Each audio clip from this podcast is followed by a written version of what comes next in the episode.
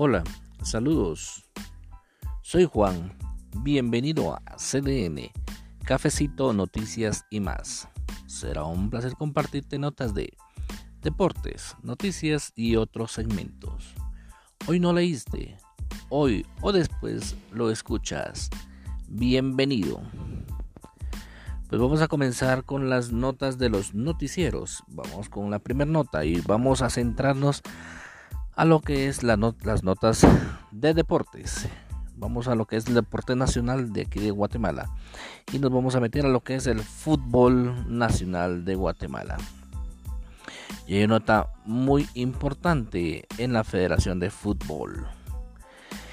Y la nota es, acusa corrupción imperante en la FedeFut. Dirigente renuncia al Comité Ejecutivo de la Liga Nacional. Wow, bueno. Debido a que no está de acuerdo con las decisiones que ha tomado el Comité Ejecutivo de la Federación Nacional de Fútbol, un integrante del Comité Ejecutivo de la Liga Nacional ya no continúa en el cargo. Gustavo Adolfo Cruz Montoya renunció al cargo como vocal 2 de la Liga Nacional de Fútbol tras una serie de acontecimientos que han afectado al, Deportivo Siquina, equipo al que representa. El acuerdo de la Federación Nacional de Fútbol CE 52-2020, donde oficializaba la cancelación del torneo clausura 2020 y por consiguiente el descenso automático de varios equipos en diferentes categorías, entre ellas Siquinalá, fue el detonante del dirigente para dimitir al cargo. Dice, no comparto las disposiciones ilegales tomadas por la Federación Nacional de Fútbol de Guatemala de haber dictaminado los descensos por intereses espurios y personales por la corrupción imperante dentro de la federación, esta es parte de la justificación para presentar su cargo en el comité ejecutivo de la liga. ¿Qué sucederá? Para que la renuncia sea efectiva deberá ser conocida en asamblea de equipos, la cual no hay fecha estipulada, pero podría ser convocada de emergencia para conocer este y otros casos. Cruz además es diputado en el Congreso de la República de Guatemala, donde ha iniciado una serie de gestiones en contra del Comité Ejecutivo de la Federación. Paralelamente, el Deportivo Siquinalá ha entablado dos demandas, una ante el Comité de Ética del Fútbol y otra en conjunto con varios equipos afectados ante el Tribunal Deportivo TAS, por sus siglas, con sede en Suiza. Así es que está la nota importante en el fútbol nacional, en donde el federativo em, Gustavo Cruz acusa de corrupción imperante en a la Fedefut y por lo cual presenta su renuncia de este ente deportivo. Nos vamos rápidamente a lo que es el fútbol internacional. En el fútbol internacional vamos a leerles algo sobre del Arsenal. Eh, dice, el Arsenal de la Premier League elogia a diseñador guatemalteco que vestirá al equipo. Wow, esa sí es una noticia importante. Dice, el Arsenal de la Premier League presentó en redes sociales un video en el que anuncia que su plantel vestirá los diseños del guatemalteco Guillermo Andrade. En el emotivo video aparecen imágenes de la ciudad de Guatemala donde de donde soy el fútbol te daba un sueño. Te daba algo de admirar. El fútbol me dio la oportunidad de tener mi primer sueño, dice Guillermo Andrade, diseñador guatemalteco. Mientras transcurre el clip se puede apreciar Niños guatemaltecos jugando al fútbol en una cancha con lluvia y con una pelota plástica. Durante el tiempo que viví en Guatemala, el fútbol jugó un papel importante en la formación de quien soy, añade el diseñador nacional, fundador de la marca 424. Así que el, el fútbol de la Premier League, pues está interesado y se interesó en los diseños del guatemalteco Guillermo Andrade. Bueno, vamos a ver, vamos a ver un momentito por acá si puedo reproducir el video y si ustedes, si ustedes van a ah, no, no creo. Bueno, no creo que ustedes puedan escuchar el, el cómo se llama eh, el video o ver, escuché más que todo por lo ah, como estamos acá, pues, lógicamente tendrían que haber escuchado. Pero eh, la nota, la nota la pueden ver los que están interesados, la pueden ver en la página de perfil del Arsenal. Así es que la invitación está para que ustedes chequen la eh, página de Instagram. Por aquí nos enseñan Instagram y aparte pues un pequeño video del Arsenal en YouTube. Así es que la invitación para que vayan al, a la red social del Instagram del Arsenal o si no directamente a lo que es YouTube. Ahí está la nota del guatemalteco. Sorprendido, ¿no? Sorprende este tipo de noticias, pero qué bueno, qué bueno por las personas que tratan la manera de salir avantes en todo momento y, son perseverantes en poder ver de que las cosas funcionen para bienestar propio y después para bienestar de eh, para bienestar de la familia en ese sentido. Eh, nos vamos a ir rápidamente a otra nota y nos vamos a ir a una nota del deporte internacional. Vamos a ver qué nos dice el deporte internacional. Em, vamos a ver, vamos a ver, permítanme un segundito. Em, así, bueno, vamos a, leerles lo que es la nota del deporte internacional. Y la nota del deporte internacional trata del Gran Premio de Austria. Botas, sí, Botas es un apellido, suena como a botas de vestir, pero no, Botas gana el GP de Austria, el primero, de lo, el primero tras el nuevo coronavirus. Dice el finlandés Valtteri Bottas, que corre para Mercedes, ganó el premio de Austria este domingo a puerta cerrada en la apertura del Mundial Fórmula 1, más de tres meses después de la fecha prevista debido a la, a la pandemia del coronavirus. En una carrera rica en emociones y cambios completaron el podio el monegasco Charles Leclerc de Ferrari el británico Landon Norris de McLaren y así de esta manera subió por primera vez al cajón. Norris además sumó el punto por ser el piloto con la vuelta más rápida en carrera de este domingo. Fue el primer gran premio de la historia que se disputó a puerta cerrada. Habría sido bonito compartir la victoria con los espectadores, admitió al vencedor de la prueba, que mantuvo la cabeza fría pese a la preocupación por su caja de cambios y por la salida, al menos en tres ocasiones, el coche de seguridad.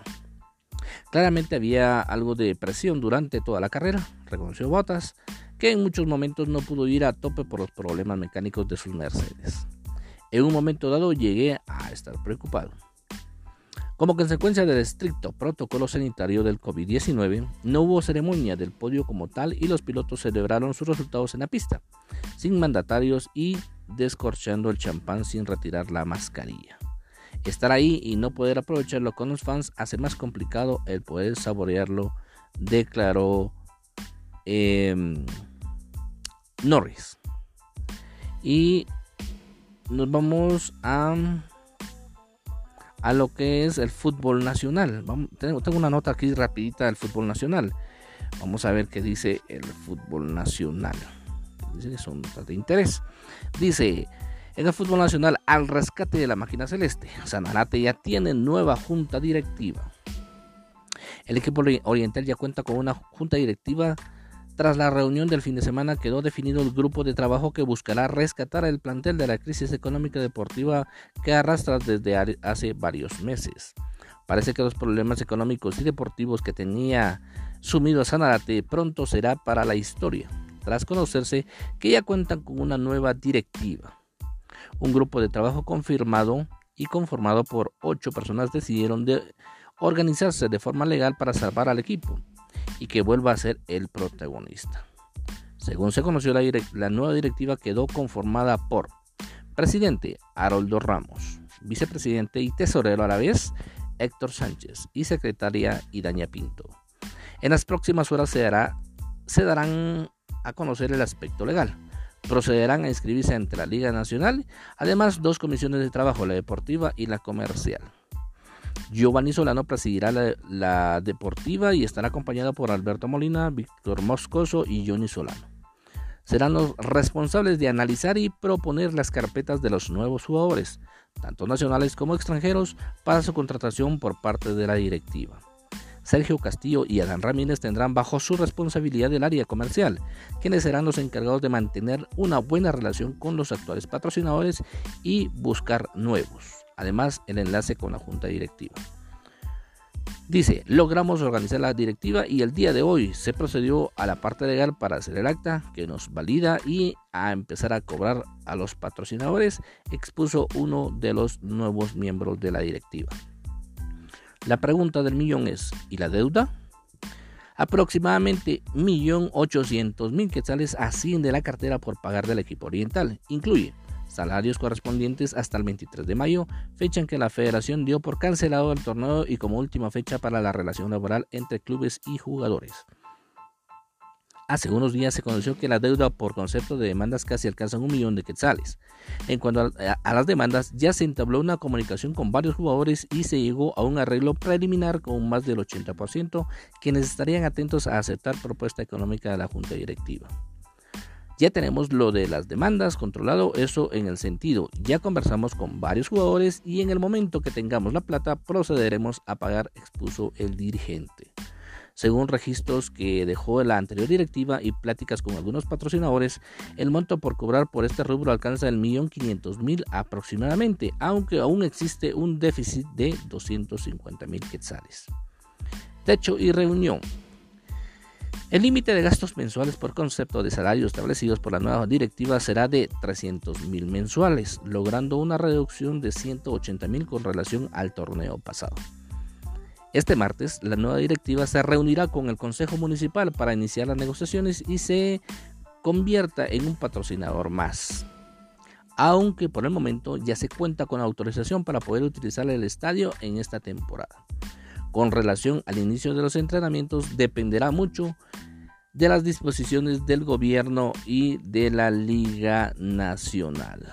Así es que Sanarate, o sea, la bien llamada máquina celeste, ya tiene nueva junta directiva y por ende ya es rescatable el poder trabajar y seguir trabajando para el próximo torneo. Nos vamos rápidamente a lo que es el segmento de escenario. Y miremos, vamos a ver qué nos tienen en el segmento de escenario.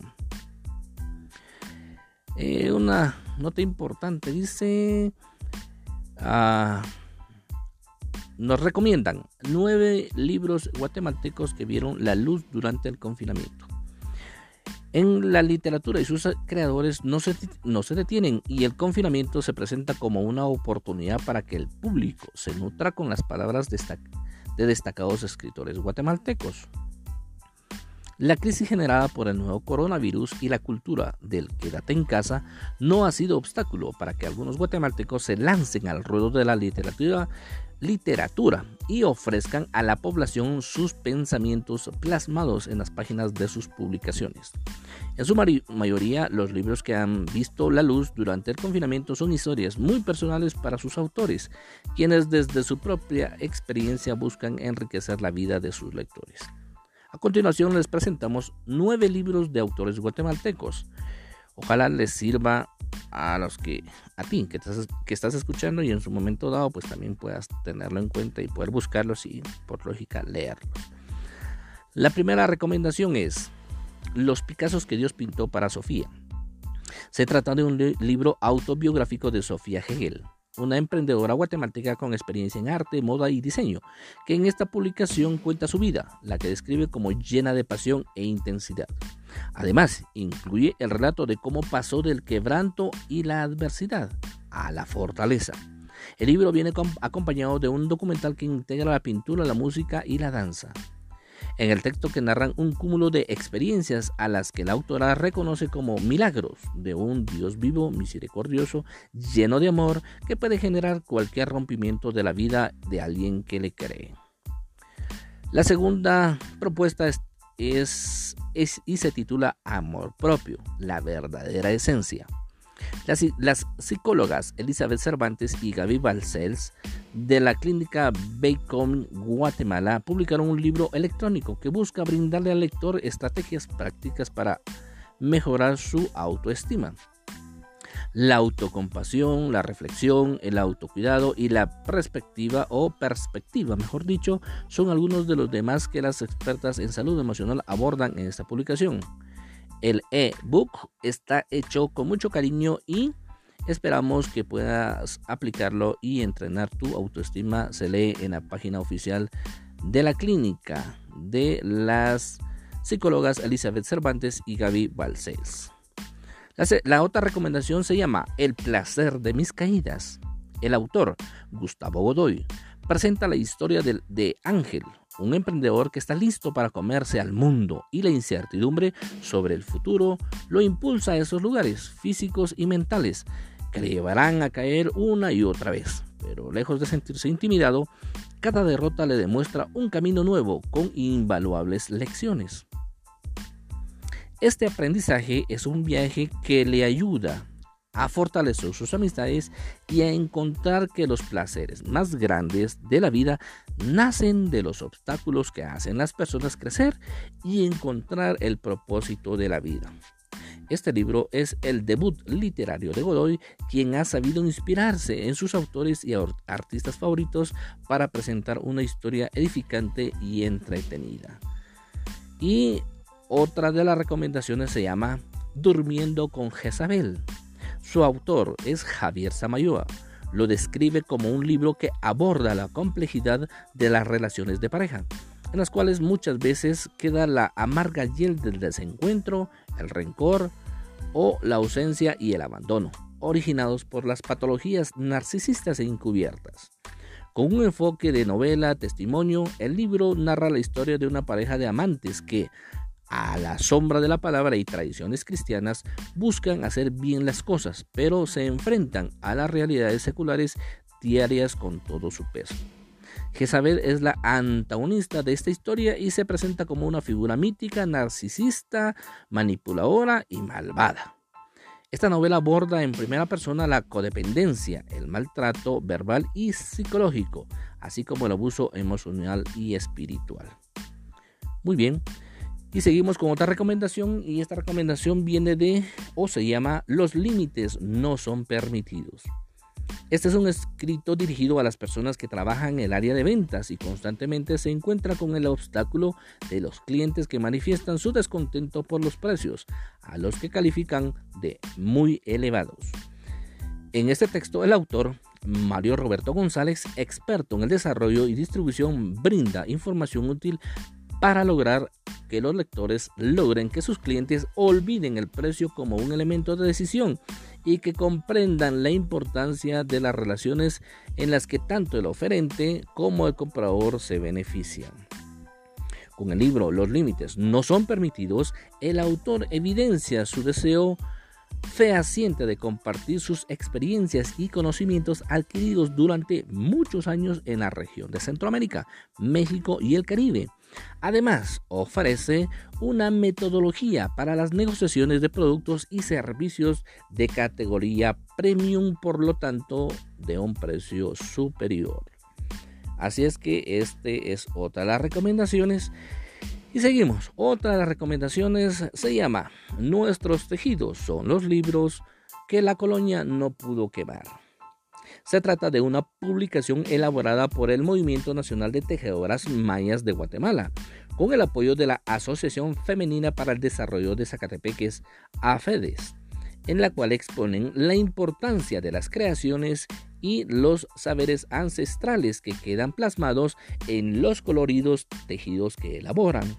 El texto representa la lucha de las tejedoras en defensa de la sabiduría de sus ancestros y busca que el lector conozca la labor que lleva a cabo para que su trabajo sea reconocido y protegido. Al mismo tiempo, la publicación es una denuncia que busca informar sobre la apropiación indebida de sus tejidos para la comercialización.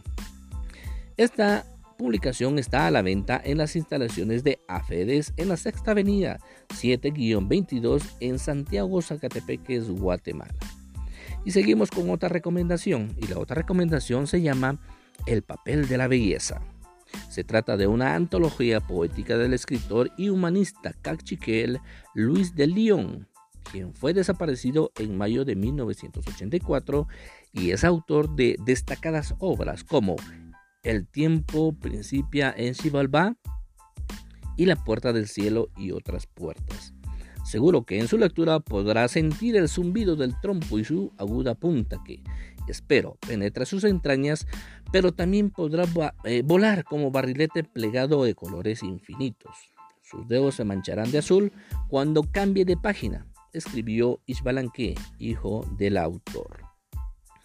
La obra del poeta se caracteriza por la capacidad de observación social, principalmente desde el punto de vista del desequilibrio entre indígenas y no indígenas, al mismo tiempo que llama a que Guatemala se convierta en un pueblo más humano y sin divisiones.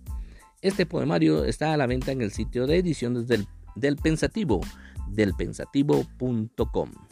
Y otra, otra de las recomendaciones está en, o se llama, Hazak. Se trata de un libro auto, autobiográfico escrito por Luis García, quien a pesar de haber tenido una niñez con carencias económicas, perteneció a una familia unida y feliz hasta que cumplió seis años y perdió a su madre quien desapareció, camino a Estados Unidos y cinco años más tarde su padre falleció de cáncer.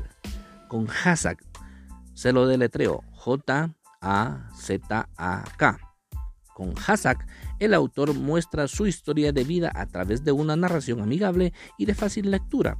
Se trata de un conmovedor relato sobre la superación de la adversidad. De acuerdo con el autor, este es un libro dedicado a aquellas personas cuyas fuerzas se debilitan y buscan aliento, un tema muy adecuado para estos tiempos de dificultad e incertidumbre. Esta historia es disponible en la plataforma www.pacifico.com. Y seguimos con otra recomendación Forjando nuestro destino se llama esta recomendación, este libro. Se trata de un libro de autoayuda escrito por el, escrito por el guatemalteco perdón, Jorge Paz, quien a lo largo de ocho capítulos describe una serie de elementos que al lector le servirán para mejorar sus habilidades en cualquier campo que, que se quiera desarrollar y así alcanzar el crecimiento personal.